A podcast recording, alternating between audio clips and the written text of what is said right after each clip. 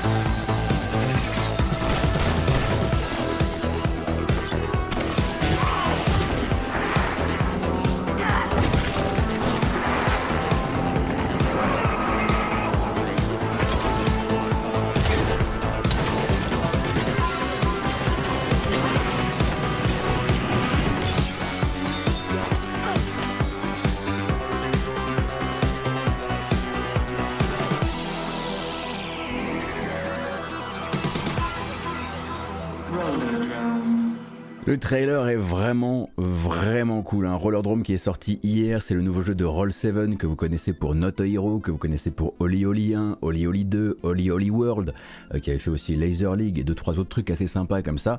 Et Rollerdrome, donc, euh, bah écoutez, on a fait la, dé- la découverte hier euh, sur Twitch.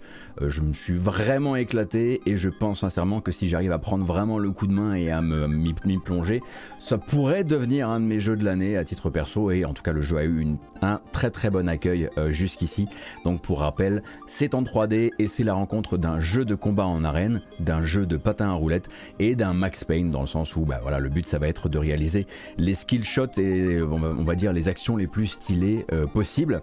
Donc euh, voilà, très très chaud euh, pour Rollerdrome et je vous recommande de vous y pencher. Du gameplay, il y en a désormais partout sur internet puisque, comme je le disais, le jeu est sorti. Est-ce que c'est du scoring ou est-ce qu'il y a une histoire?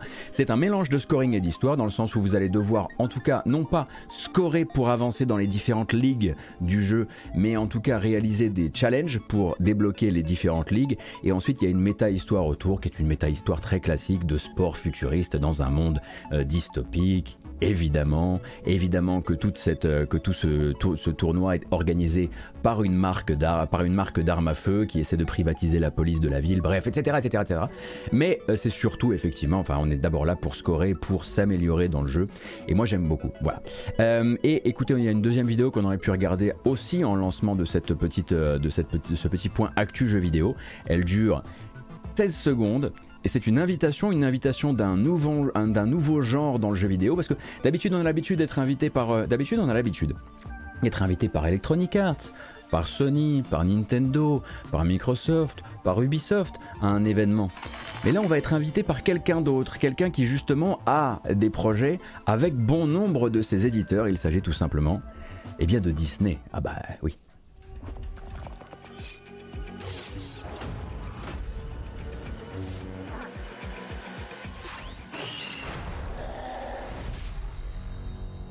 le Disney and Marvel Game Showcase qui aura lieu le 9 septembre prochain. Ah, si vous commencez à en avoir un peu marre de Disney, de euh, Star Wars et de Marvel, ce sera évidemment pas l'événement à regarder. Donc le 9 septembre, une euh, conférence spéciale donnée uniquement autour bah, des jeux des différentes licences. Ça veut donc dire Disney, ça veut donc dire Marvel, ça veut dire bien sûr Lucasfilm Games, ça veut dire Pixar et ça veut dire 20th Century Games, hein, puisqu'il y aura notamment comme vous avez pu le voir, du Alien, hein, puisque voilà, maintenant 20th Century Games, c'est chez Disney. Donc il y en a un qui est déjà annoncé comme présent, c'est un jeu qu'on n'a jamais vu pour le moment, mais on sait qu'il existe. Pardon, excusez-moi. C'est le jeu d'action-aventure manifestement à très forte charge narrative euh, de chez Skydance New Media, donc dans l'univers de Star Wars qui est donc le nouveau jeu de l'équipe de Ami Enig. Hein. Comme vous le savez, Ami Enig a déjà essayer de travailler dans, euh, dans les jeux Star Wars hein, jusqu'à ce que Electronic Arts n'intervienne hein, sur, sur le, studio Visceral. Et maintenant, Amy Enig et justement un ancien de Visceral euh, gèrent tous les deux un gros projet chez Skyens New Media qui est un jeu d'action-aventure narratif dans l'univers de Star Wars qui sera présenté, donc officialisé pour de bon. De bon, jusqu'ici, ils avaient juste dit oui, le projet est en cours, mais là, on va avoir ça. On va avoir son titre, on va avoir son univers, on va avoir son héros, son style, etc. etc. Le 9 septembre seront également potentiellement présent, potentiellement présent. Alors on peut penser à Machine Games, hein, les développeurs de Wolfenstein, euh, les récents Wolfenstein, qui pour l'instant eh bien, travaillent sur un jeu Indiana Jones qui a été officialisé en début euh, d'année 2021. Euh, on pense forcément à Star Wars Jedi Survivor, hein, qui est chez Respawn Entertainment, c'est la suite de Star Wars Jedi Fallen Order. On pense à Marvel's Spider-Man 2 chez Insomniac, on pense à Marvel's Wolverine chez Insomniac également, au jeu Aliens, justement Aliens avec un S, euh, donc jeu PC, console et réalité virtuelle qui est, euh, qui est fabriqué chez Survio, Survio que vous connaissez peut-être si vous avez joué à de la VR, notamment sur PlayStation, ils avaient fait Creed, euh, Creed Rise to Glory, donc le jeu de boxe, ainsi que Puzzle Bubble VR Vacation Odyssey, euh, qui est un jeu VR que je vous recommande de découvrir si le, nom comme ça vous fait, lever un sourcil. Et puis évidemment, pour les très grands optimistes, on pourra aussi venir se caler sur euh, des nouvelles de Quantic Dream et de Star Wars Eclipse, probablement pas un jeu à montrer, mais peut-être en tout cas une mention de l'existence, enfin de l'existence continue, un continu du projet, euh, peut-être une nouvelle CG, qui sait, j'en sais rien. Euh, on peut penser aussi au Star Wars de chez Ubisoft Quantic, hein, chez euh, pas Ubisoft Quantic, Ubisoft Massive, Ubimassive, pardon, qui sont actuellement, qui viennent de repousser Avatar. Et ça, vous pouvez partir du principe que le jeu n'existe que sur des petites feuilles et des petits documents. Donc il y a très peu de chances qu'on le voit apparaître. Peut-être qu'on pourrait avoir son titre euh, durant l'événement. Et puis on peut s'attendre aussi bien sûr à des surprises, en plus des quelques projets que vous pouvez imaginer, notamment les projets de Disney avec Gameloft. D'un côté leur espèce de simulation de vie un peu Stardew Valley-like en free-to-play euh, avec les, avec les, dans les univers Disney et Pixar. Et puis aussi bien sûr, comment s'appelle-t-il déjà? Speedstorm, euh, Disney Speedstorm, le Mario Kart-like dans les, dans les univers Disney, qui lui aussi un free-to-play. Donc voilà, à un moment ça devait arriver, à force de dealer ses licences avec tout le monde, plutôt que de laisser ces différentes personnes en faire la, la présentation, la promotion durant leur événement, et eh bien voilà maintenant que euh, Disney euh, devient lui aussi organisateur d'événements jeux vidéo. D'habitude, on est, voilà, on est habitué aux Star Wars Célébration par exemple, qui peuvent avoir un pendant jeu vidéo. Euh, là, le but, ce sera vraiment de dire tous les jeux qui sont sous nos licences euh, vont avoir, enfin en tout cas ceux qu'on a envie de vous montrer là, euh, vont avoir un endroit où être présentés. Et donc je le rappelle, ce sera le 9 septembre. Est-ce que le 9 septembre je serai encore capable de restreamer ce genre d'événement ou est-ce que je serai déjà avec le projet? Euh, Ça je ne sais pas. C'est le projet qui décide, ça vous le savez probablement je pense. donc ça c'était pour les jeux de chez Disney. On va parler un petit peu des jeux du Game Pass, si vous le voulez bien. Alors Game Pass, euh, récemment de grosses grosses annonces hein, sur, euh, sur, les, euh, sur les nouveaux arrivés du Game Pass. de nouvelles dates du coup de, pour nous de jeux à sortir. On va se rendre sur Gamecult hein, pour regarder cette news, puisque Jarod a fait le travail. et donc voilà, Xbox Game Pass, honneur aux nouveautés avec Immortality, Midnight Fight Express et Tinykin. Hein, justement, Tinykin qu'on avait essayé. Midnight Fight Express aussi, on l'avait essayé, il me semble, sur la chaîne. Donc, ils rejoignent le Game Pass dans les temps à venir. Attention, attention, on fait le zoom. Donc Coffee Talk qui aura qui non pas rejoint bientôt le Game Pass mais a rejoint le Game Pass eh bien tout simplement hier. Euh, Midnight Fight Express arrive le 23 août, c'est la semaine prochaine.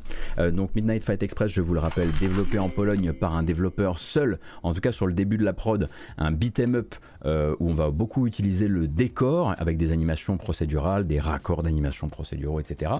également Exapunks. Alors Exapunks, ça participe en fait de l'arrivée progressive du catalogue de Zachtronics. Zachtronics qui fait des jeux principalement, on va dire, de programmation visuelle pour la plupart, et donc en tout cas de logique. Et donc Exapunks rejoint, après quelques autres jeux de chez, euh, de chez Coffee Talk, euh, le Game Pass, donc le 25 août. On a également Opus ou Opus Echo of Star Song, la Full Bloom édition. J'avoue que moi j'ai jamais joué à Opus donc je ne sais pas vraiment de quoi il euh, retourne dans ce cas précis. Commando 3 HD Remastered, bon écoutez les remasters HD euh, que fait Calypso pour Commando, je crois que c'est Calypso, hein, euh, ne sont pas incroyablissimes. Faut pas s'attendre à du gros gros travail mais c'est surtout de la remise en circulation, on peut dire ça comme ça.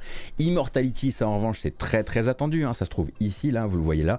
C'est le nouveau jeu donc de euh, Sam Barlow, pardon, c'est Sam Barlow? Oui, c'est Sam Barlow, donc créateur de Her Story, créateur de euh, Telling Lies également, et Immortality, je vous en ai déjà nombreuses fois, nombreuses fois parlé. Le but, ce sera d'explorer trois films dans lesquels euh, a joué une seule et même actrice, actrice qui, dans la fiction du jeu, a disparu. Il va falloir faire correspondre des scènes entre les films, faire correspondre les bobines pour débloquer du contenu vidéo caché, toujours de l'enquête à travers la vidéo hein, dans, les jeux dans les jeux récents de, de Sam Barlow.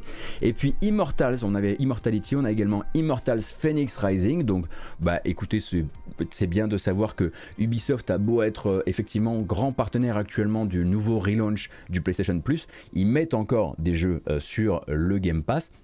Et bien sûr, Tinykin, donc Tinykin console PC. Est-ce qu'on le présente encore Tinykin, le nouveau jeu de la Splash Team qui avait fait Splasher, un jeu totalement, euh, on va dire, non violent, inspiré par Pikmin, euh, dans lequel vous allez évoluer dans des espaces 3D qui sont bah, en fait les pièces d'une maison, la cuisine, le salon, la cave, etc.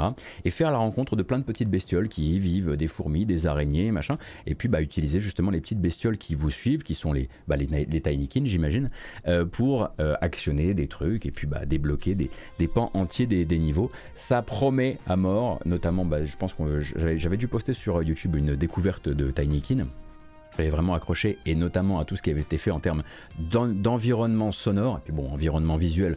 Je le rappelle, puisqu'il y a collusion environnement visuel, notamment, euh, euh, euh, créé et conçu par Simon Hutt, qui travaille, qui a travaillé à, créer les émotes de cette chaîne. Hein, on se connaît, donc voilà, c'est mieux quand on le dit. Donc ça, ce sont les arrivées dans le Game Pass, mais ce n'est pas tout. Ça en fait déjà, ça fait déjà une très très bonne livraison de jeux sur le Game Pass. Hein. Encore une fois, on est sur, on est sur un service qui est vraiment capable de vous accompagner sur la plupart des gros temps forts indépendants de cet été comme il l'a été sur quasiment toute l'année 2022 hein, en, vérité. Euh, et à côté de ça, eh bien, ce qui va vraiment surprendre cette fois-ci dans le Game Pass, c'est, on va dire, une espèce de... une rencontre des différentes fins de contrat, parce que vous le savez, on rentre dans le Game Pass quand un développeur file son jeu dans le Game Pass, il le file pour un temps euh, précis nous on ne connaît pas à l'avance, cependant, et c'est bien le problème, et eh bien là en fait l'alignement de planètes va être assez hardcore, puisque s'en iront le 31 août du Game Pass une liste assez éclatante de jeux quand même, avec suffisamment de jeux qui méritent l'attention. Donc ça vient vraiment venir, ça va venir vraiment titiller votre, votre peur de rater la fameuse FOMO, Fear of Missing Out. Donc Elite Dangerous s'en ira le 31 août. Ça vaut également pour Hades, ça vaut également pour. Il y avait eu une, une, restauration de Myst également. Bon, NBA 2K22, je pense que la plupart des gens l'achètent de manière générale. Signs of the Sojourner, qui est un incroyable jeu narratif où on va utiliser des cartes dans des discussions, qui est très très bien avec une très belle BO. Spirit Spiritfarer, est-ce que je le présente encore? 12 minutes. Bon, on va dire que 12 minutes, c'est peut-être pas la plus grande perte de cette euh, disparition de jeu, puisque bon, bah, finalement, ça a été une douche froide en l'occurrence. Two Point Hospital, bon, bah voilà, maintenant que Two Point Campus est arrivé, on enlève Two Point Hospital. What Remains of Edith Finch également, jeu incroyable parmi les jeux incroyables. Et puis World War Z, qui aussi avait eu son petit culte. L'air de rien, ça fait une sacrée liste de jeux qui s'en vont le même jour et ça viendra donner justement, à mon avis, du, grain à moudre euh, eh bien, à ceux qui pensent, à celles et ceux qui pensent que le Game Pass, justement par l'espèce de pression qu'il nous met, qu'il peut nous mettre avec cet inconnu qui est la date de départ des jeux, bah ça correspond pas à leur mode de, à leur mode de consommation. Ce que je peux tout à fait comprendre.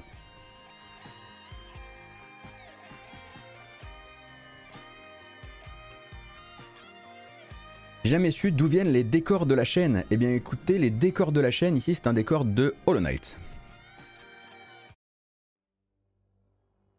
Oui, voilà, c'est absolument pas une critique euh, enfin, qui invalide tout le projet du Game Pass, mais je comprends que ça puisse pas correspondre à tout le monde.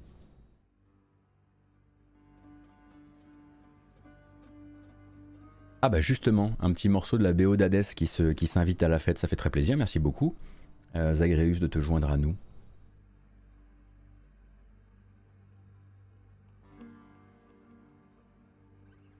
Donc voilà pour le Game Pass. Ça fait déjà une petite, euh, voilà, ça fait déjà une, bonne actu là en l'occurrence. Et écoutez, seconde, je prends également des nouvelles de Scarlemer pendant qu'on. Euh, D'accord. Très bien, très bien, très bien. Euh, on va parler un petit peu de la team Asobi. Alors la team Asobi, il faut il faut, que vous ayez suivi déjà l'actualité du jeu vidéo euh, l'an dernier, mais on va revenir un petit peu dessus. En gros, Games Industry est allé discuter un petit peu avec la team Asobi et son directeur créatif, qui est un Français euh, qui vit mais désormais travaille au Japon, qui s'appelle Nicolas Doucet, que vous connaissez probablement si vous vous intéressez à la production de jeux vidéo chez Sony. Donc ils sont allés discuter avec eux de l'avancement de leur prochain projet et de la prise d'ampleur du studio. La team Asobi, ce n'est pas Asobo, c'est pour rappel ce qui reste en gros de feu Japan Studio. Sony a en gros retiré plein de, couches qui ne les intéressaient plus euh, sur euh, l'oignon Japan Studio et il ne reste désormais plus que la team Asobi qu'on connaît comme étant l'équipe qui était derrière Astrobot Rescue Mission sur le PSVR et qui ensuite a fait Astro's Playroom qui était donc un jeu sorti en même temps que la PS5 qui réussissait, en gros, dont l'objectif était d'être à la fois un jeu complet et intéressant et une démonstration technique des nouvelles features de la machine, notamment toutes les fonctionnalités de sa nouvelle manette, la manette DualSense. Donc Astro's Playroom, c'est le dernier jeu à date et désormais on sait que la team Asobi travaille sur le plus gros jeu euh, de son histoire pour le moment. Et donc Games Industry est juste allé voilà, toquer à la porte, histoire de demander un petit peu si tout allait bien, à quoi ressemblait le prochain projet, et ainsi de suite. Et ça leur a permis de reconfirmer, si on en doutait encore, que ce jeu-là, contrairement aux deux autres, ne sera pas juste, enfin ne sera pas, comment dire, visible par, euh, la, visible par, euh, par le public comme simplement un ambassadeur ou une démo technique parce que ce jeu là en fait ne sera pas là pour accompagner un nouveau matériel. Le prochain jeu de la team Asobi euh, ne sera pas là pour inaugurer le PSVR 2 ce sera un jeu PS5 c'est un jeu qui sera simplement un jeu PS5 l'effectif du studio aurait d'ailleurs pas mal bougé hein, puisqu'on serait passé de 25 c'est 30 employés je crois il y a un an quand l'équipe en, gros devient la seule survivante euh, de ce qui, est, de ce qui, s'appelait avant Japan Studio. Et en un an, ils sont passés à une soixantaine de personnes avec un objectif derrière d'atteindre les 100 employés à terme, la centaine d'employés donc. Le but étant toujours d'allouer bah, évidemment une grande partie des forces de travail aux devs du jeu en cours, là celui qui n'a pour l'instant pas encore de nom, pendant qu'une petite cellule tournante d'employés va être consacré à de la recherche et développement. C'est un truc qui avait déjà été cité dans un ancien article, je crois, mais là ils en reparlent à Games Industry. Le but c'est de dire, en fait, mettons, on a 90% des gens qui travaillent, c'est des chiffres au pif. Hein. On a 90% des gens qui travaillent sur le jeu et on a 10% euh, de, des gens qui travaillent euh, sur, de la, sur de la R&D pour, pour penser de nouveaux, de nouveaux concepts se rafraîchir un petit peu les idées. Et en fait, tout ça, ça tourne. C'est-à-dire qu'il y a des gens qui quittent l'équipe de RD euh, pour aller travailler sur le jeu. Il y a des gens qui, quittent le, travail sur le jeu pour aller travailler dans la RD. Et c'est comme ça qu'ils, en gros, c'est une sorte de rotation des cultures créatives qu'ils ont envie d'instaurer au sein du studio. Et ça a l'air de manifestement leur plaire suffisamment pour qu'ils en parlent aux journalistes.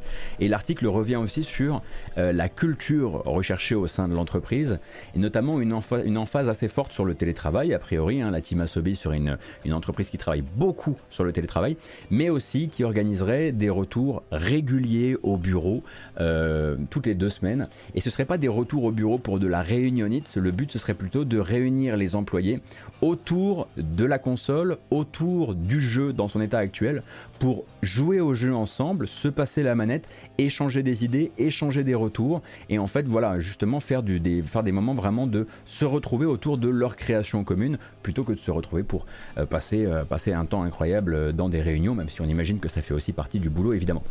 Et encore une, dernière, un dernier truc de la volonté de cette team Asobi qui, comme je vous le disais, est quand même piloté par un Français. Euh, ils veulent faire des jeux qui soient à la fois calibrés, ça ils l'ont déjà dit, ils le disent à chaque fois, pour le succès niveau monde, c'est-à-dire que soit voilà que ce soit des trucs qui soient capables vraiment de marcher partout, mais qui soient japonais en esprit, japonais en esprit, euh, pas, euh, pas d'homo, je suis japonais, euh, mais en gros, ce qu'ils disent, c'est nous voulons, et là je cite, nous voulons nous assurer que quand les gens jouent à nos jeux, ils ressentent cette impression sans pouvoir vraiment mettre le doigt dessus précisément qu'ils ont été fabriqués au Japon. Et c'est notamment effectivement euh, par là donc que les employés sont encouragés à euh, venir, les employés qui sont euh, étrangers sont encouragés à apprendre le japonais et à se, fondre dans la culture japonaise, tout comme d'ailleurs, pour encourager ce truc-là, les employés japonais sont encouragés à apprendre l'anglais pour qu'ils puissent se comprendre sans qu'il y ait un truc très unilatéral, les, étrangers font des efforts, les japonais n'en font pas, et c'est comme ça qu'ils voudraient faire donc une, création un peu différente, euh, et bon bah ils, ils ont l'air de vouloir évangéliser leur méthode, et c'est pour ça qu'ils allaient en parler au site Games Industry. Et c'est un PlayStation Studio, euh, effectivement, Joe Danielos, complètement.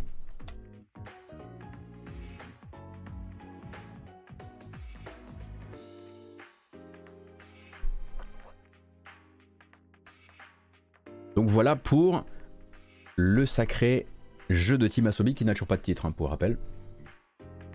Alors, on va parler un peu de paradoxe. Euh, ça fait longtemps qu'on n'a pas parlé de paradoxe et d'habitude on parle plutôt de paradoxe, les enquêtes récentes, les transformations de la culture d'entreprise, les transformations également de la culture de travail sur les 1500 extensions de jeux paradoxe, hein, puisque vous le savez, paradoxe, il travaille donc avec euh, d'un côté euh, des, d'un côté trois ou quatre grosses licences et puis autour ensuite beaucoup beaucoup d'extensions, beaucoup beaucoup de DLC.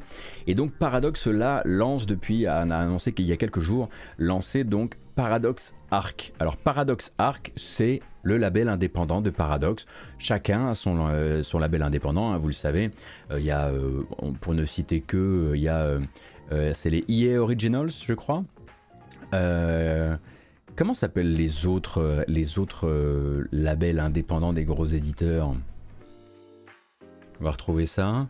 Bon, on a Frontier hein, avec Frontier Foundry, euh, EA Originals. Ouais, ouais, Private Division en est, en est un. Ah, Square Enix Collective en est un également. Playtonic, enfin bref, tout ça, tout ça. Platonic Friends en l'occurrence, et eux ils vont lancer Paradox Arc, donc ils le lancent euh, euh, officiellement, pardon, qui est leur label indépendant, et je cite une initiative visant à faire découvrir à un public mondial des jeux hautement rejouables créés par de petits développeurs. On aime bien le hautement rejouable. Typiquement, ça veut dire euh, chez Paradox Arc, vous attendez pas du coup euh, à avoir des jeux narratifs de 3 heures sans embranchement parce que c'est pas ce qui nous intéresse manifestement. Oui, Riot Forge aussi chez, chez Riot. Ubisoft Original, c'est pas le même, c'est pas la même affaire. Effectivement, même s'ils avaient pendant un temps un label Ubisoft qui s'appelait pas les Originals, je crois. Euh, bref, et donc le premier jeu a bénéficié de l'édition de Paradox Arc. Vous le connaissez peut-être, il était en accès anticipé jusqu'ici et il s'appelle Across the Obelisk. Et en fait, Across the Obelisk, eh bien, il euh, inaugure euh, Paradox Arc en se lançant. Il s'est lancé hier. Et vous allez voir effectivement que quand on regarde la bande-annonce, on comprend la diagonale très simple à tirer entre l'un et l'autre. Non, c'est pas de la grande stratégie, mais c'est du jeu de cartes, c'est du jeu de strat, c'est du jeu médiéval fantastique. Et grosso modo, oui, ça leur ressemble un petit peu quand même.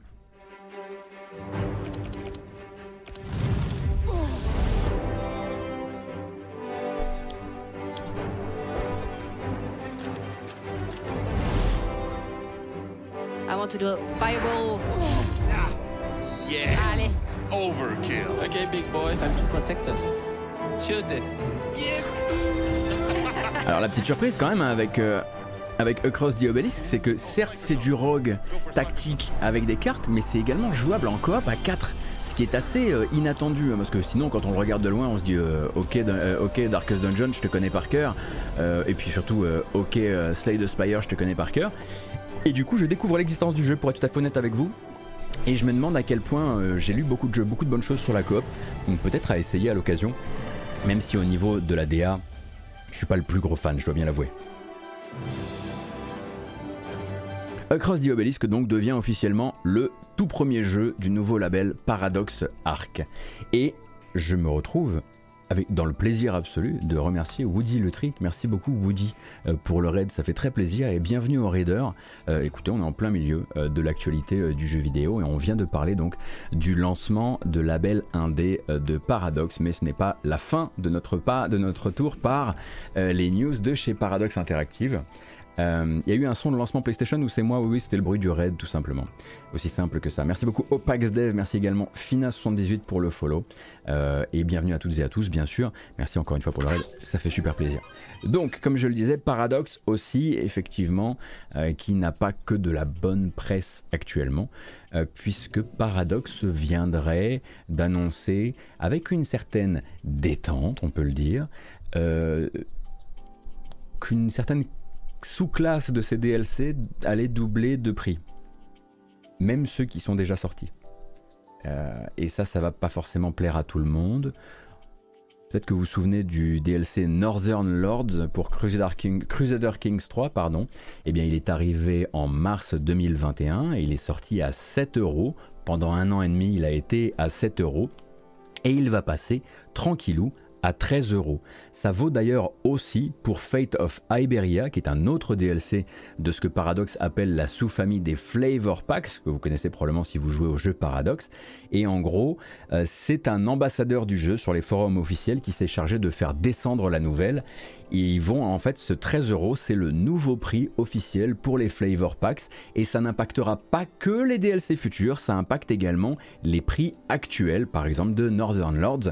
Et donc avec la petite phrase qui va bien, et celle-ci c'est celle qui rajoute effectivement la petite épice un petit peu acre en fond de gorge à une, à une info de type un peu euh, inflation. Euh, les prix ne changeront pas avant le 13 septembre, aussi nous vous encourageons à vous procurer ces DLC avant cette date. C'était peut-être pas nécessaire la petite euh, phrase supplémentaire, monsieur l'ambas- l'ambassadeur de Paradox sur les forums.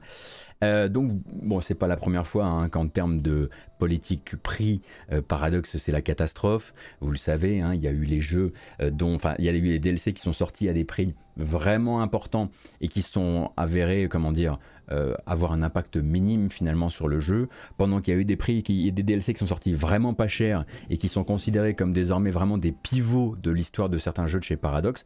Manifestement, au niveau des prix, ça continue à être chaotique et ça continue à se chercher. Et là, ça va effectivement, je pense que c'est une première, même pour eux, venir impacter des DLC actuels en doublant quasiment leur prix, parce que quand on passe de 7 à 13, euh, ouais, mon CM2 est assez loin de moi, mais je me souviens encore de ça, on est quasiment sur un, sur un prix doublé.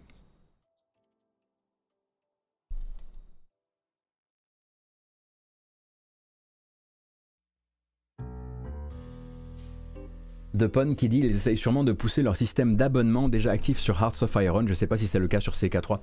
Ah merde, c'est vrai que j'oubliais encore qu'ils ont ça. Eh oui, eh oui, oui, oui, oui, oui.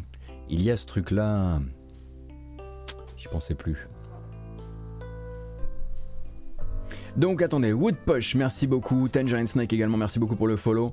Écureuil Chromignon, merci pour le follow. J'ai cru, cru comprendre que la musique te plaisait beaucoup tout à l'heure. Broken, merci beaucoup pour les 3 mois. Dual Quit également pour le sub et Pourtre, ainsi que Mister Martouille. Merci infiniment pour le soutien. Comme je le disais, à 15h30, ou peut-être un petit peu plus tard, peut-être qu'on s'assiera, peut-être qu'on fera les choses un peu. Je laisse Oscar Lemaire encore travailler sur ses graphiques parce qu'il nous fait des. Nous fait des petits graphiques merveilleux pour discuter ensemble des finances de l'industrie du jeu vidéo. Mais nous, voilà, on y va doucement et surtout, là, on a un gros sujet, donc on, on va prendre le temps. Donc peut-être que vous avez vu passer assez récemment euh, une enquête, une nouvelle enquête euh, chez Kotaku, donc le journal américain Kotaku. Euh, donc une enquête dont le titre est, désolé pour l'accent encore une fois, Nintendo of America's testers, donc les testeurs, say they faced years of sexual harassment. Donc c'est voilà, les testeurs au sein de Nintendo of euh, Nintendo of America, donc Nintendo US, euh, disent qu'ils ont fait euh, qu'ils ont fait face à des années et des années de harcèlement sexuel. Donc il va se passer beaucoup de choses dans cet article, mais il faut d'abord qu'on y remette du cadre, comme d'habitude. Donc au pays, on, on, se rend donc au pays des testeuses et des testeurs en contrat précaire chez Nintendo of America. Hein. Et donc il faut bien comprendre que Nintendo of America, sur son campus à Redmond, ils ont plusieurs bâtiments dans lesquels ils emploient entre gros guillemets du monde, dans le sens où ils emploient par l'intermédiaire d'une société euh, qui va elle servir de prestataire, euh, mais qui ne travaille qu'avec eux en exclusivité des gens qui travaillent sur l'assurance qualité, euh, sur le test, sur la localisation, sur le support, sur plein de choses. Mais là, principalement, on va parler des gens qui font le test, donc qui repèrent les bugs. Et du coup, ces gens-là ne sont pas employés de la même manière que les CDI. On va, on va essayer, on va, on va vraiment grossir le trait et dire CDI et CDD. Les CDI, donc les badges rouges. Excusez-moi, j'ai voilà que je commence à, à perdre mon air et les badges bleus qui sont eux, voilà, ces gens qui travaillent directement, euh, indirectement, mais toujours en exclusivité avec euh, Nintendo. Donc tout ça, ça se passe dans les bureaux, dans le QG hein, de Nintendo, Nintendo of America à Redmond, et sous l'égide d'une firme intermédiaire. La plus citée dans l'article, c'est Aerotech, très bizarre comme nom de, société. Mais avant ça, euh, nous, on en avait déjà parlé sous le nom Aston Carter. En gros, Aerotech a eu pas mal de problèmes avec pas mal de clients et à un moment ils ont décidé de créer Aston Carter qui est une sous-société qui ne travaille que pour Nintendo pour le coup. On avait déjà un peu parlé ici. Aston Carter, ils sont entre autres soupçonnés de participer à des activités de démantèlement syndical. Ils ont deux affaires sur le rable actuellement qui, qui concernent Nintendo justement et certaines autorités américaines, à l'époque où ça s'appelait encore Aerotech, euh, les avaient dans le viseur pour discrimination à l'embauche et au salaire, qu'elles soient racistes ou sexistes, depuis la moitié des années 2000. Hein. Donc voilà, c'est ça, Aerotech et nouvellement Aston Carter. On parlerait donc, a priori, dans cet article qui est très long et dont moi je vais essayer de récupérer les trucs importants, surtout pour vous, vous encourager à aller le lire si vous lisez l'anglais, on parlerait donc d'années de comportements déplacés sans sanction disciplinaire, de disparités salariales et d'entretien par le silence évidemment, euh, silence souvent imposé, d'une ambiance que plusieurs témoins, que la plupart des témoins de l'article décrivent comme celle d'une frat house, ce qui désigne en gros les fraternités universitaires américaines. Euh, du coup, euh, en gros, pas mal d'anecdotes qui sont un petit peu mises les unes à la suite des autres, mais pour vous donner quelques idées assez, assez pas coup de poing parce que c'est pas le but, mais vous comprendrez ce que je veux dire. Par exemple, voilà, l'une des personnes euh, qui euh, était chargée au sein de Nintendo, enfin au sein de cette, euh, de cette, de ce prestataire, on va dire, de gérer les plannings des CDD. Donc, une personne qui faisait la pluie et le beau temps sur leur carrière, en décidant qui reste d'un projet sur l'autre, qui peut être libéré de ses obligations pour le prochain mois et ainsi de suite, puisque il faut le savoir, la plupart des gens qui sont dans des, dans des boîtes de prestations de QA aux États-Unis ne travaillent pas 12 mois sur 12. Très généralement, pour entretenir ce rapport de domination et également de dépendance, on, les rend à on les rend à leur liberté un petit mois de temps en temps, histoire de leur rappeler qu'ils sont interchangeables quand même. Et du coup, l'une des personnes dont le, boulot c'était justement euh, d'entretenir, enfin de gérer les plannings de ces CDD, euh, du coup, et donc bah, qui avait les aspirations, les rêves d'un jour pouvoir véritablement rentrer chez Nintendo euh, de plein de gens entre les mains, euh, eh bien, il est cité dans cet article parce que jusqu'en 2017, euh, dernière année où le garçon en fait a travaillé au sein de Nintendo of America, ses comportements déplacés justement à répétition ont éveillé la méfiance de beaucoup de témoins de cet article. Donc on est là sur des avances non désirées, des commentaires déplacés, de la drague systématique, le tout dans une dynamique de pouvoir justement où les personnes précarisées dont il a la charge ne peuvent pas s'exprimer contre lui de, peur de perdre leur emploi ou peut-être même de perdre, de peur, de, peur de perdre pardon, euh, une chance de franchir justement la fameuse porte qui sépare les badges bleus, les badges bleus des badges rouges. Et donc cette fameuse porte qui justement euh, mène à des gens qui sont en travail en CDI, qui ont une protection santé et ainsi de suite. Et vous savez à quel point c'est important aux États-Unis. Donc l'article mentionne également d'autres cadres hein, historiques comme ça de chez Nintendo of America, dont plusieurs autres employés avaient euh, déploré les remarques salaces très régulières et justement, euh, voilà, euh, toujours dirigés vers ces testeuses et ces testeurs en contrat précaire qui ne peuvent rien dire parce qu'ils et elles aspirent à pouvoir un jour passer de l'autre côté de la barrière et être libérés de ce rapport effectivement un peu, un peu malsain, voire complètement malsain d'ailleurs. Et beaucoup de témoins s'accordent sur le fait qu'entre 2010 et 2017, au moins, la culture dans certaines, je dis bien certaines divisions de Nintendo, notamment celle-ci, était dictée par une poignée d'hommes cadres.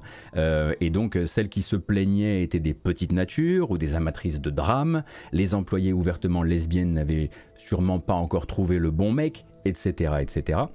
Alors on va pas jouer les surpris évidemment, hein. on a toutes et tous, je le dis assez souvent ici, beaucoup évolué depuis les années, de, les années 2010 et le début des années 2010. À titre personnel, j'aimerais pas franchement avoir une discussion, certaines discussions en tout cas, avec le moi de l'époque, mais ce qui transparaît dans l'article, ce n'est pas il y a des éléments rétrogrades chez Nintendo of America aussi, parce que ça, on n'aurait pas besoin d'un article de chez Kotaku pour l'apprendre.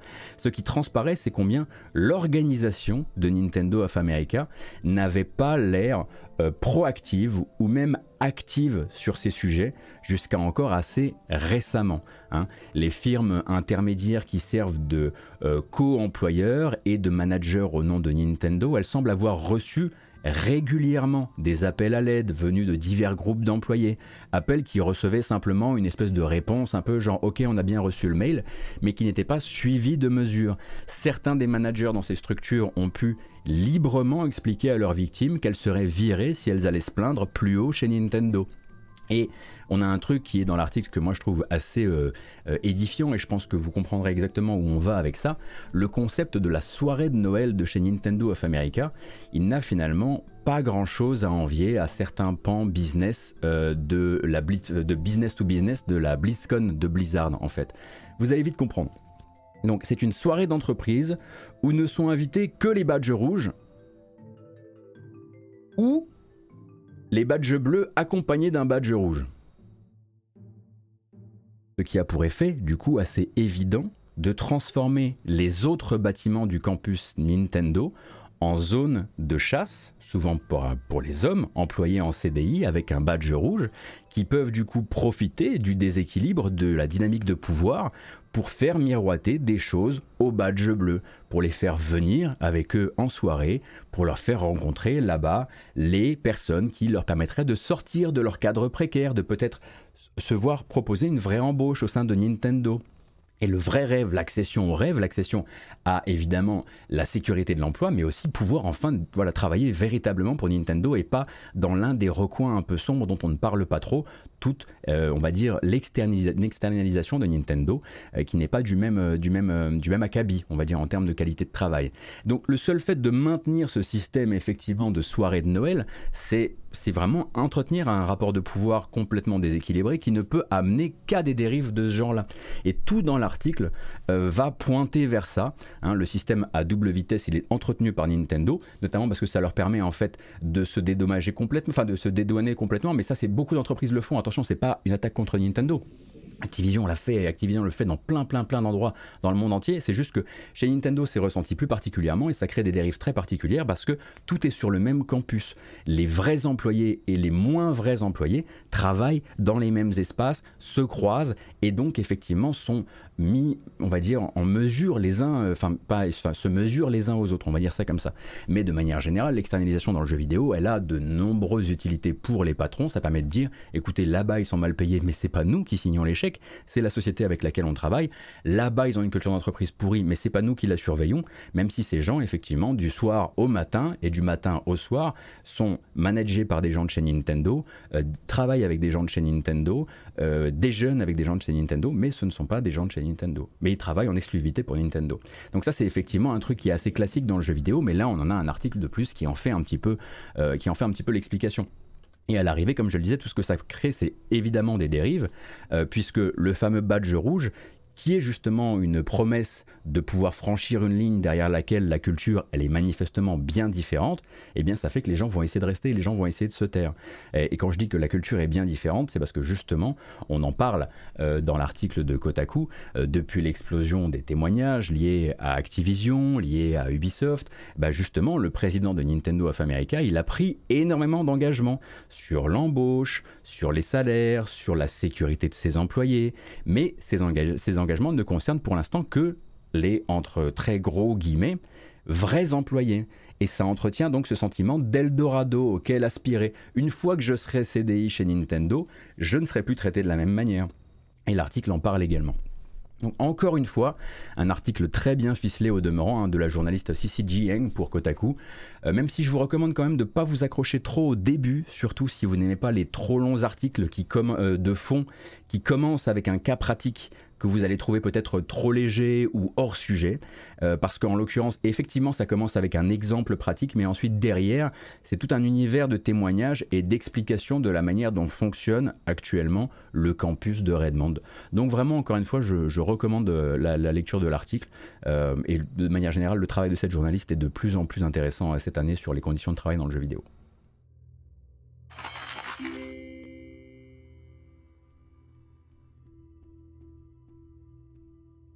Non mais Trombing, c'est pas la peine. Euh, c'est pas le, le, what about ne nous aidera absolument pas de manière générale. Je pense qu'on va, va d'ailleurs changer de sujet assez vite. Et euh, de manière générale, euh, il y a une différence fondamentale entre avoir des prestats dans leur boîte comme ça et ne pas les inviter à la soirée de Noël et avoir effectivement tout un système où tu permets à tes employés en CDI de faire venir un plus un que tu gardes quand même à une distance, mais pas trop loin. Tu crées une, fausse distance avec ces gens-là parce qu'ils sont quand même un petit peu euh, de la maison. Tu as besoin de leur passion. Tu as besoin de la passion de, pour Nintendo. Tu as besoin de l'envie de ces gens-là d'un jour pouvoir devenir un badge rouge pour qu'ils acceptent les conditions de travail, pour qu'ils acceptent les salaires, pour qu'ils acceptent la culture d'entreprise qui est différente, etc. Et les entreprises qui pratiquent ça, elles savent très bien ce qu'elles pratiquent. Elles pratiquent une distance qui est la distance de la passion, tout simplement. Et c'est de ça dont on parle aujourd'hui. Mais il y a eu mille articles comme ça et c'est systémique dans l'industrie. C'est juste qu'aujourd'hui, dans l'actualité, l'article était un article sur Nintendo.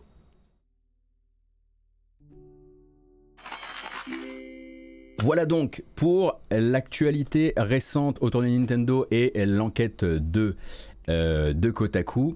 Quelques trucs qui nous viennent encore du côté du JV, de manière générale sur des cas beaucoup plus, euh, ah, les effets sonores ont l'air doublés. Ouais, ça arrive, c'est possible. Désolé, j'ai peut-être des petits bugs, euh, des petits bugs euh, sonores en ce moment. C'est une possibilité, j'ai changé des trucs sur le setup. pour revenir sur des trucs beaucoup plus concrets liés à un jeu ou autre jeu, je voulais parler de Grounded. Donc Grounded que vous connaissez très probablement comme le jeu d'action d'Obsidian. En tout cas, récemment, on n'avait plus trop vu de jeu d'action chez Obsidian. Donc le jeu où quatre joueurs se retrouvent miniaturisés dans un jardin. Vous avez peut-être déjà joué à Grounded. Il a annoncé sa 1.0 qui doit arriver euh, fin septembre, si je dis pas de bêtises.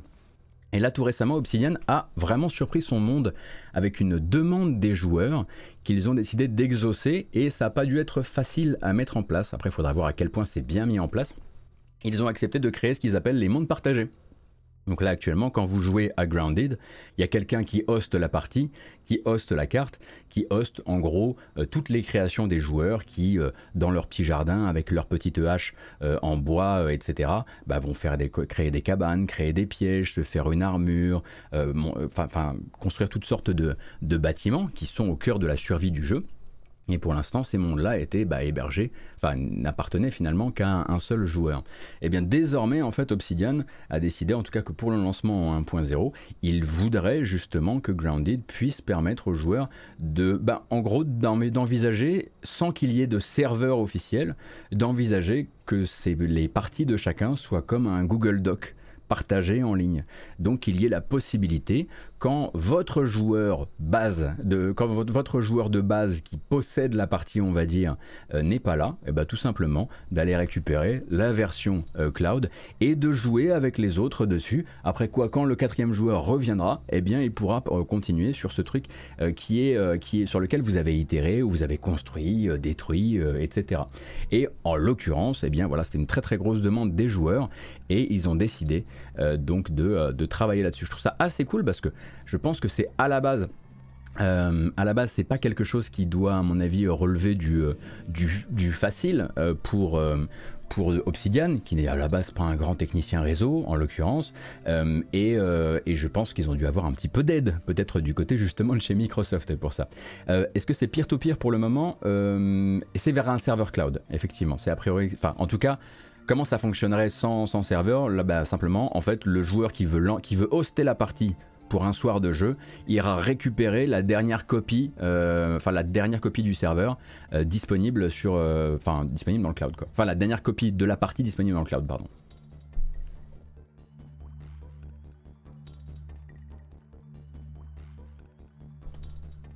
Tu pourrais aller crafter toute la nuit dans la partie d'un pote en guise de cadeau d'anniversaire. C'est vrai, c'est vrai que ça fait un joli cadeau.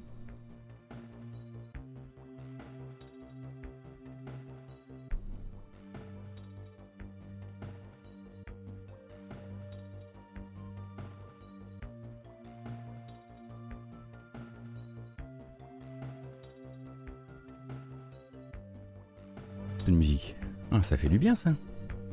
Donc voilà pour Grounded, je voulais juste en parler rapidement parce que c'est plutôt une, une bonne nouvelle. Euh, et à côté de ça, qu'est-ce que je vois Qu'est-ce que je vois? Ah oui, c'est un truc qui est revenu assez souvent. En ce moment, il y a un- une partie d'internet qui se chauffe un petit peu euh, sur l'existence, ou en tout cas le projet chez PlayStation, chez Sony PlayStation, pardon, euh, de lancer un, un launcher pour leur jeu PC.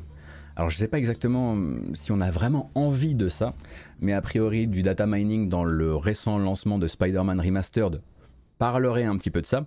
Et récemment, c'est vrai que le site officiel PlayStation a ouvert une nouvelle rubrique sur l'existence PC de leur jeu qui parle de configuration recommandée, euh, qui, voilà, qui, qui, qui, se, qui présente PlayStation comme étant également pas juste un, un distributeur qui en lance un ou deux comme ça sur le côté, mais qui a une vraie politique euh, PC. Quoi. Donc effectivement, euh, là actuellement, voilà, il y a une partie de l'industrie qui se demande euh, à quelle échéance ils vont eh ben, aller un petit peu plus loin euh, dans, leur, euh, dans, leur, dans leur projet. Est-ce que c'est un truc qu'on a, qu'on, qu'on a vraiment, dont on a vraiment envie, que moi je souhaite particulièrement non. Euh, J'avoue que ça m'intéresse pas plus que ça, mais à côté de ça, je dois dire que on est certain, qu'il y a actuellement, euh, bah, il un sujet, euh, puisque bah, avec la distribution, avec la disparition, de l'application PS Now, pardon pour le PC, il me semble que bah, on ne joue plus au jeu PS Plus Premium sur PC, ou en tout cas pour l'instant, il n'y a pas de solution. Ou alors est-ce que l'app- l'application PS Now fonctionne encore? Enfin, il y, aura certainement un truc qui permettra effectivement d'é- d'établir également une connexion, ou en tout cas de rafraîchir un petit peu la partie connexion euh, avec le PS, le PS Plus Premium. Ah, c'est une application PS Plus Premium alors? Ah oui, il faut être Premium, mais ça c'est oui, c'est la nouvelle mutation du PS Now.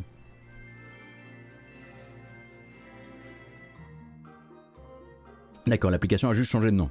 Mais écoutez, en tout cas, si, à un moment il lance une application PlayStation PC, il serait, à mon avis, plutôt euh, futé de les lier entre elles d'une manière ou d'une autre.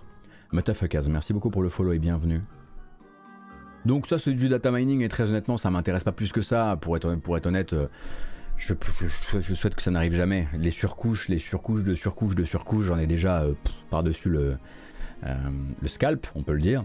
Euh, et du coup, euh, et du coup, c'est vrai que c'est- vraiment une news que j'ai lue en faisant non, pas ça, pas ça, s'il vous plaît.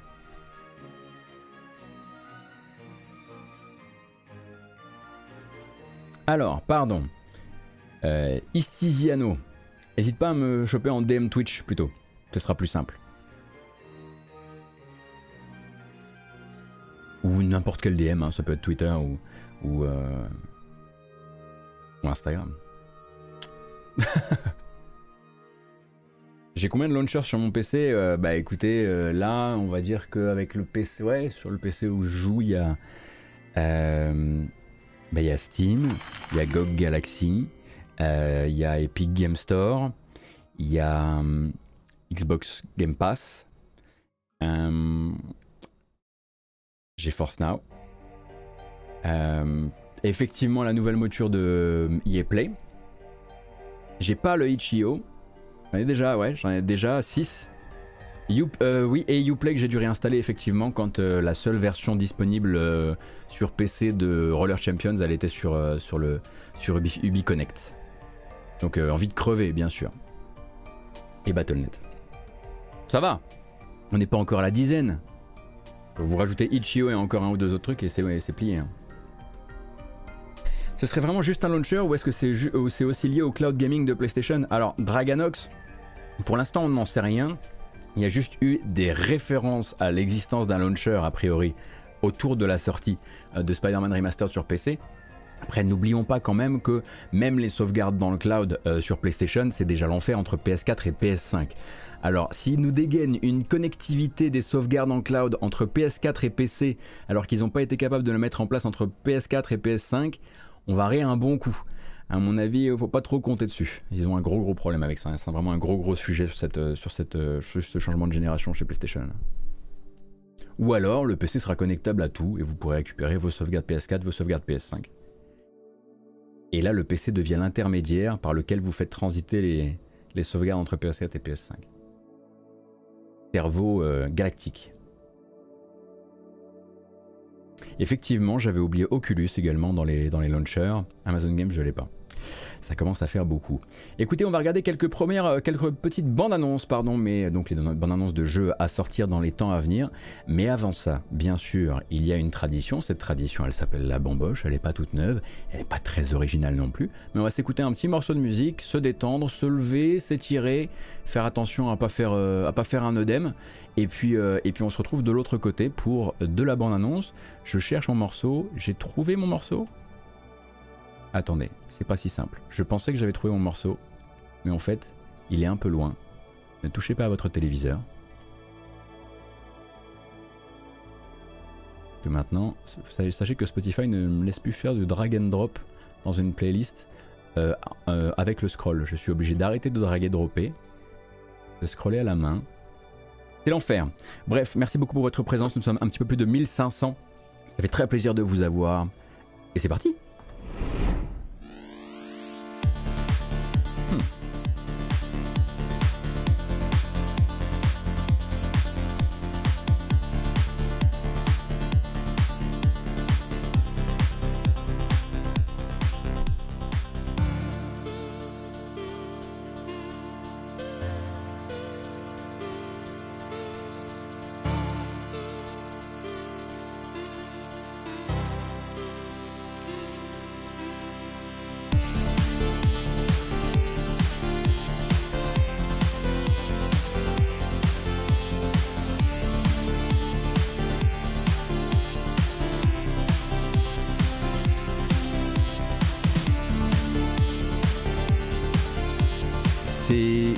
c'est vous qui avez fait ça, hein, c'est pas moi. hein. Ça fait partie des points de chaîne, ça.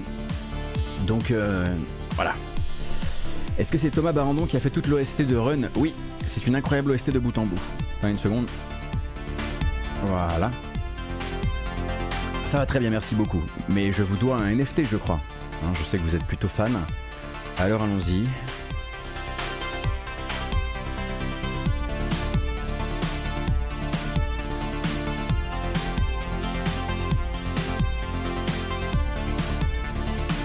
Pas mal.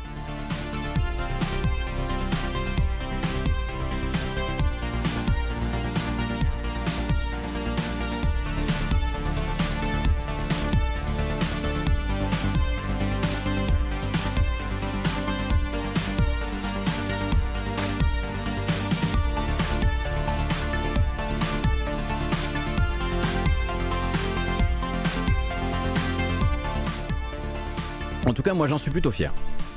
Et c'est bien le principal, au final.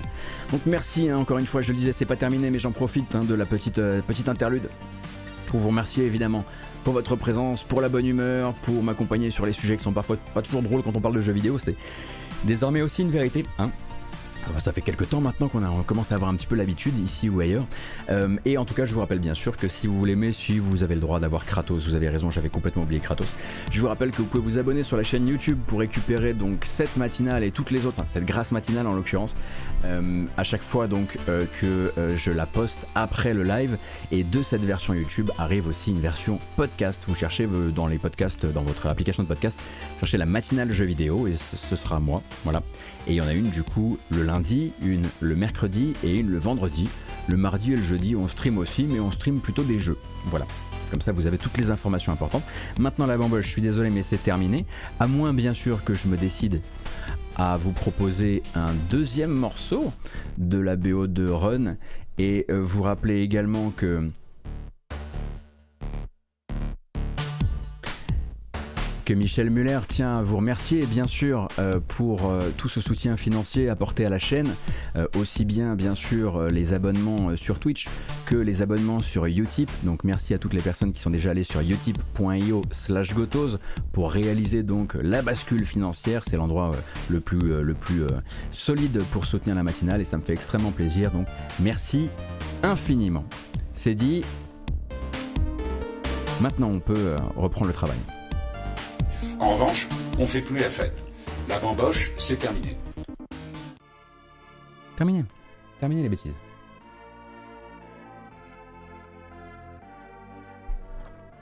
Ah. Alors, nous disions les bandes annonces de jeux vidéo, nous disions Kratos rentre chez toi, tu gênes tout le monde. Euh, nous disions bien sûr quelques découvertes, mais également quelques jeux déjà attendus par nos calendriers euh, qui se remontrent d'une manière ou d'une autre. Je vais essayer de vous mettre un petit peu de contexte là-dedans et pour rappel ensuite on arrêtera la vidéo et on en fera une deuxième rien que pour discuter avec Oscar Le Maire de thunes, d'argent et de pognon. Ce sont trois choses relativement similaires. D'abord le 19 août. Le 19 août c'est dans deux jours. Dans deux jours, eh bien écoutez tout simplement le jeu de l'été, littéralement la Macarena du jeu vidéo arrive dans le, Nintendo Switch Online avec pack additionnel puisque ça fait partie euh, de la collection de jeux Nintendo 64. Il est là, c'est le plus beau, il a toujours la plus belle BO du monde. Il s'agit de Wave Race, Wave Race 64, pardon.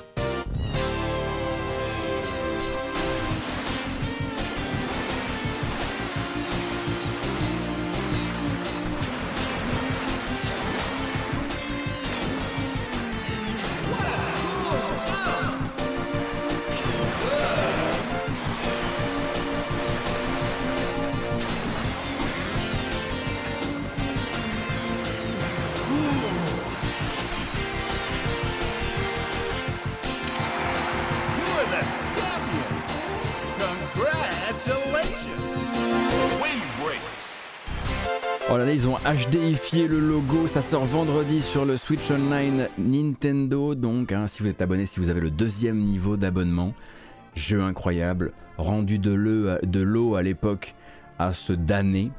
Euh, bon, après, c'est pas non plus euh, euh, une dingue absolue hein, dans les faits, mais quand même, mais quand même, beaucoup se souviennent de ce jeu et beaucoup se souviennent de ce jeu, voilà, avec probablement beaucoup de, beaucoup de nostalgie. Voilà donc pour la rétro.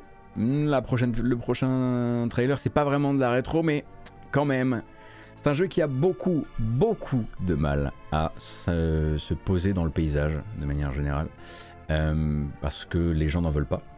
Euh, je pense d'ailleurs que son éditeur, son doit pas être bien à l'aise euh, de manière générale.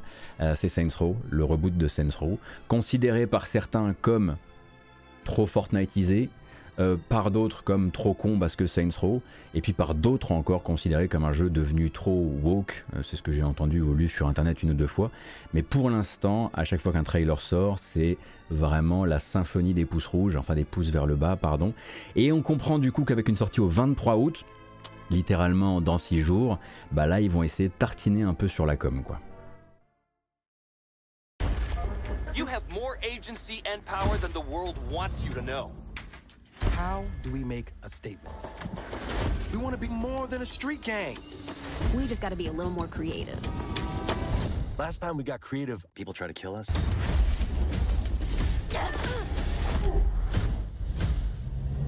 To realize that power, there's something you need to do. You need to be your own boss. It's our time now. Let's get this shit started.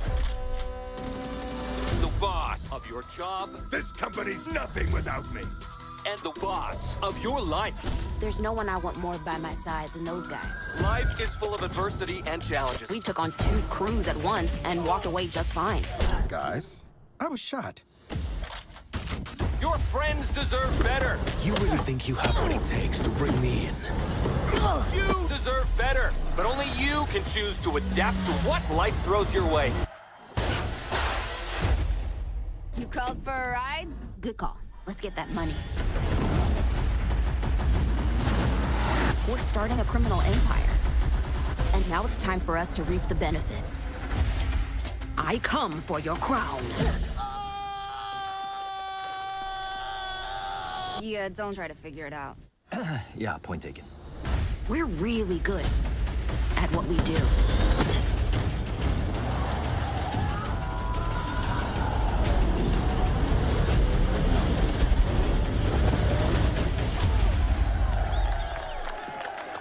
Call ourselves the Saints.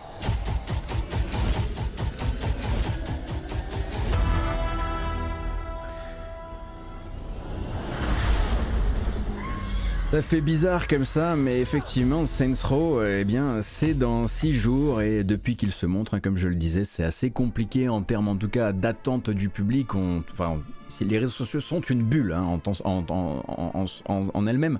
Euh, en, termes critiques, etc. Mais sur YouTube, le jeu se fait rincer à chaque fois qu'il apparaît, c'est terrible. Euh, et pourtant, eh bien, il va falloir euh, quand même essayer bah, d'en tirer le plus possible. Très honnêtement, si j'étais Deep Silver, je pense et je pense qu'on a tous compris euh, où ça se dirige, qu'il faudrait que le jeu se trouve une petite maison, un Game Pass, un PlayStation Plus, quelque chose, et euh, je le verrai tout à fait effectivement euh, une annonce un petit peu en dernière minute, dans les trois jours avant la sortie, d'arriver dans un des services d'abonnement. Hein. ça, a déjà profité à d'autres, notamment à Square Enix.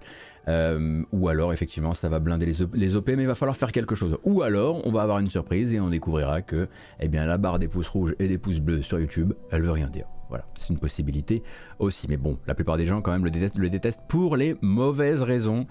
Euh, mais on n'a pas assez de temps pour parler de ces gens-là.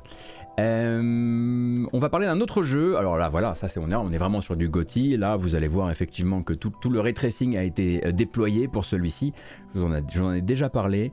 Euh, et de manière générale, je vous en reparlerai parce que je l'aime déjà beaucoup. J'avais déjà joué à la démo, j'avais adoré. C'est un jeu de puzzle, c'est Railbound, et Railbound a désormais une date de sortie, le 6 septembre prochain, sur PC, Switch je crois, et aussi mobile, puisque c'est très très très soluble dans du mobile. Évidemment, c'est mieux si j'appuie sur le bon bouton.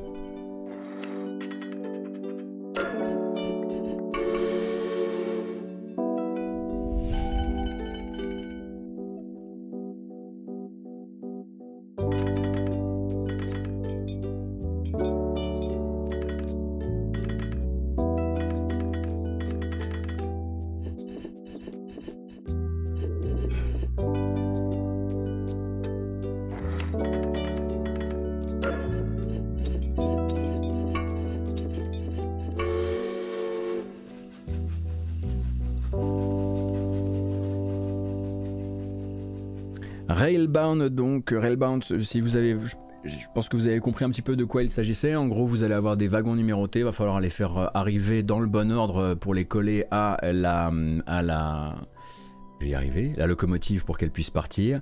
Mais du coup, il va falloir faire tout un petit système à base de, voilà, il y a des échangeurs, il va falloir que certains euh, wagons activent et désactivent des échangeurs pour que certains wagons sortent de, de, boucles infinies, etc. C'est très très chouette, c'est un jeu de, c'est vraiment un jeu de, de, réflexion dans des espaces finis.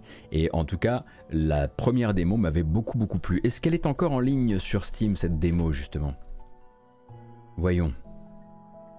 Oui, vous pouvez essayer la démo sur Steam dès à présent, en attendant la sortie du jeu le 6 septembre prochain. Alors, la suite, ce sera le 9 septembre. Alors, c'est pas un calendrier complet, hein, c'est les annonces récentes liées au jeu du mois d'août et du mois de septembre. Euh, celui-ci s'appelle Taiji, encore un jeu euh, de réflexion. Jeu de réflexion qui, en tout cas, vu les puzzles qu'il présente dans cette bande-annonce, euh, présente des puzzles un petit peu, alors vraiment un petit peu, je mets l'accent là-dessus, un petit peu à la The Witness un petit peu à la The Witness, ok? Mais voilà.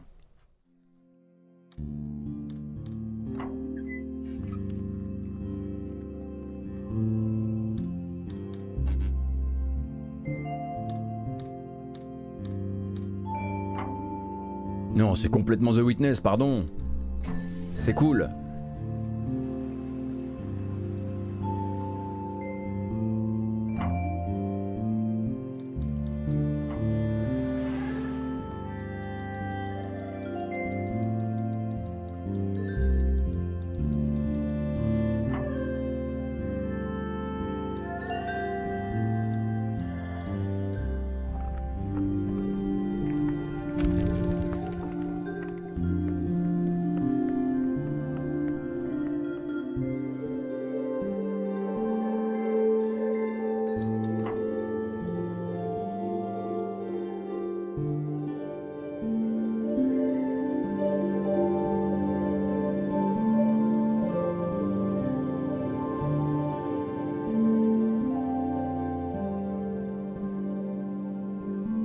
Taiji, du coup, qui effectivement, on le sent bien, est un jeu un peu réaction à The Witness, où il y a même vraiment un peu les mêmes types d'environnement, les petites passerelles en grillage au-dessus de l'eau, etc. Et donc encore des puzzles qui vont être volontairement obtus pour que vous en compreniez le langage. Ça sort le 9 septembre. Le 22 septembre, il y en a un qui a finalement posé sa date de sortie. Enfin, il est chez Team 17, chez l'éditeur Team 17. Il s'appelle Ship of Fools et il s'inscrit dans cette grande tradition des jeux coopératifs où on va devoir ensemble mener une embarcation, comme euh, Lovers in a Dangerous Space Time par exemple, euh, ou comment s'appelait l'autre déjà?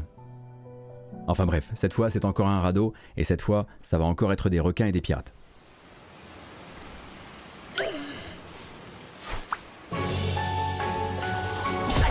Trash Sailors, voilà. Ship of Fools rappelle beaucoup Trash Sailors également.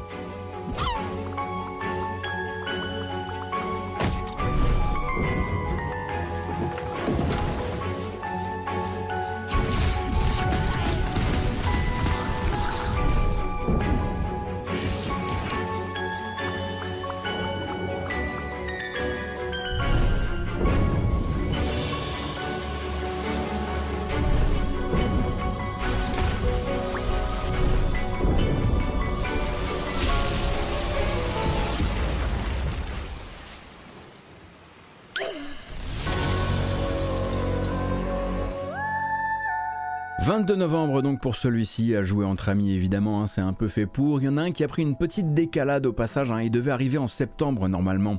Euh, il s'agit de Evil West. Vous vous souvenez peut-être de Evil West, le prochain jeu d'action euh, très comic book, euh, gothic comic book Far West de chez Focus Home non Focus Entertainment pardon, Focus Entertainment. Je m'excuse, pas Home Interactive, c'est terminé. Il devait sortir donc à la base en septembre Finalement, il sortira le 22 novembre. Petite décalade de deux mois qui lui fera, on espère, du bien, parce que c'est vrai qu'il avait du mal à montrer déjà techniquement quelque chose qui tournait correctement. Pour rappel, ça ressemble à ça.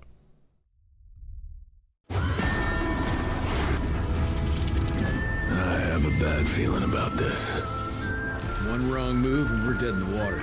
The one right move, and you could catch her and end this war. Young Rentier, Still on your father's leash, I see. What did you see while Felicity was in your head? Death.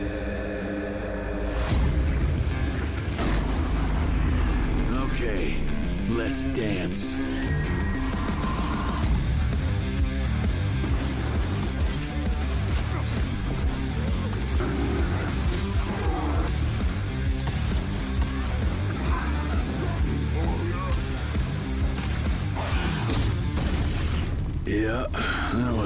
impossible.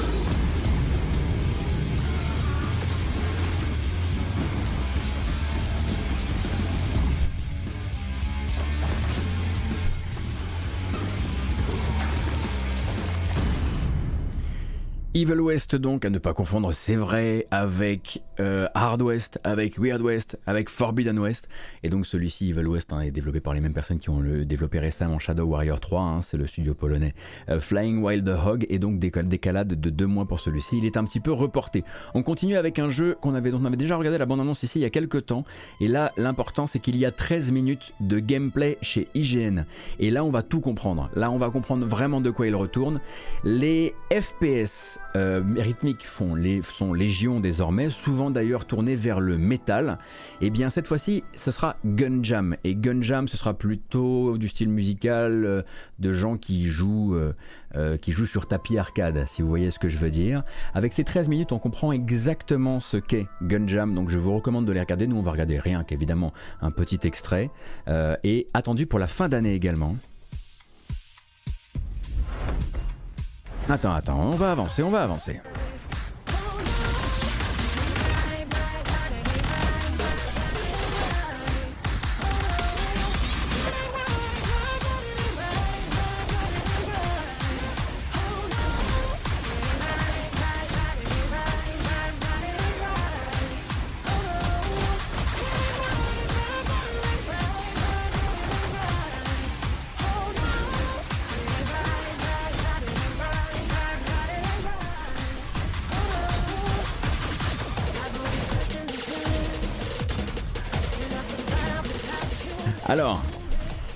Vous expliquer ce qui se passe, comme vous pouvez le voir, les petits symboles qui arrivent au milieu de l'écran sont de couleurs et de formes différentes. Et en fait votre personnage va manifestement changer automatiquement d'arme selon la couleur qui arrive. Et ce sera à vous d'adapter votre style de jeu au fait que oh là là, là je vais avoir une phase avec l'arbalète, là je vais avoir une phase avec le railgun, là je vais avoir une phase de dash, là je vais avoir une phase de minigun, etc. etc. Et c'est évidemment pour les amateurs de grande musique comme vous avez pu l'entendre. Et pour l'instant, euh, je vous recommande évidemment de ne pas regarder la version de ce qu'on regarde là, euh, on va dire euh, via mon stream, parce que ça rajoute encore euh, du, ça rajoute encore des problèmes de bitrate. Mais les 13 minutes du côté de chez, de chez IGN donnent vraiment le ton et permettent de vraiment savoir vers où on va. Et ça permet vraiment de mettre aussi de la distance avec ce qu'on aurait pu croire comme étant un nouveau, comment s'appelle-t-il les autres, bullet per minute ou l'autre avec du métal qui sort à la fin de l'année, bref, tout ça, tout ça. Gun Jam, je vous le rappelle. Dernière bonne annonce avant qu'on coupe euh, ce coup-ci. Alors non, information aussi, Deliver Us Mars, donc la suite de Deliver Us the Moon, euh, a été décalée également. Elle devait sortir à la fin de l'année, si je dis pas de bêtises. Euh, Deliver Us Mars sera désormais, un jeu de l'an prochain.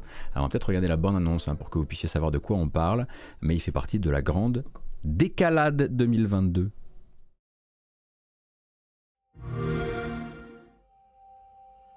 Sarah? Ryan? This is Kathy. Can you hear me? Please come in. Mission Opera has only one objective. Bring the Arks and their revolutionary technology back home. Here we go, Opera Team. The journey of a thousand miles begins with a single step. I need to know that when we get there, you'll make the right decisions. We can do this.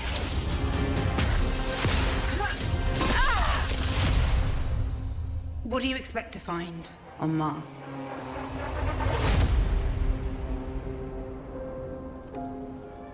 Donc il va falloir se montrer un peu plus patient, hein, comme je le disais, 2 février pour celui-ci. Et puis en attendant, si vous n'avez pas fait Deliver Us the Moon, qui est effectivement un jeu où le personnage est très lourd, mais là on voit que ça va être un, peu la même chose, euh, eh bien celui-ci, euh, Deliver Us the Moon, existe déjà. On va rester sur Mars avec une toute dernière bande-annonce.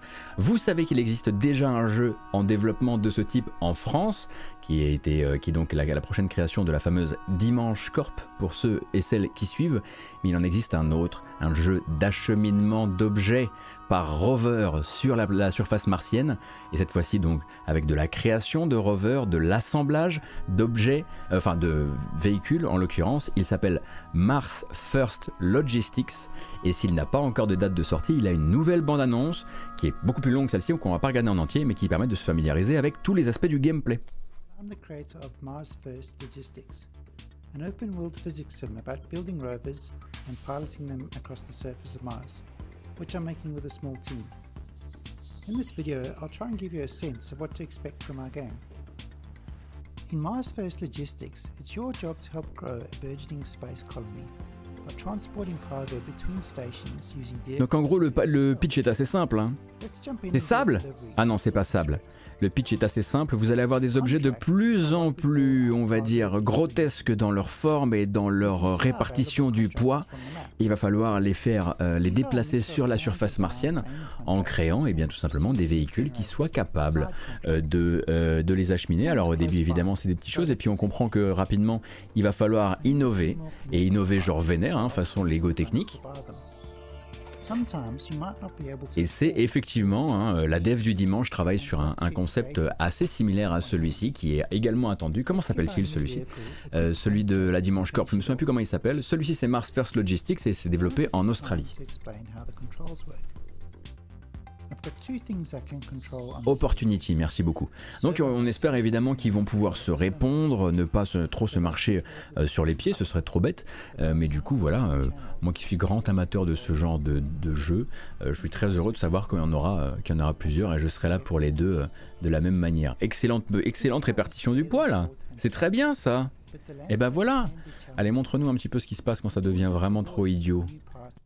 Il y, avait, il y avait une première bande-annonce qui montrait déjà un petit peu le, qui montrait des trucs qui étaient beaucoup plus gros évidemment que juste euh, une, euh, une traverse euh, ou une bouteille de gaz.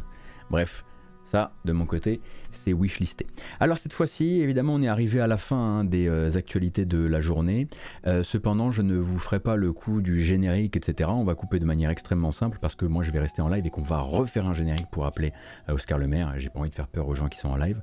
Donc merci d'avoir été là. Ça m'a fait extrêmement plaisir de vous avoir pour les news jeux vidéo. On salue évidemment YouTube. YouTube vous pouvez vous abonner évidemment et mettre un pouce si l'émission euh, vous a plu.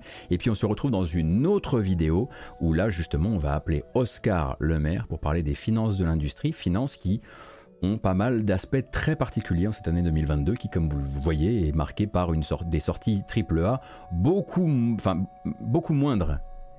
Et on s'arrête là-dessus parce que beaucoup moindre c'est dégueulasse et que c'est avec ça que je vais vous laisser. Je suis absolument navré. Bisous, à plus.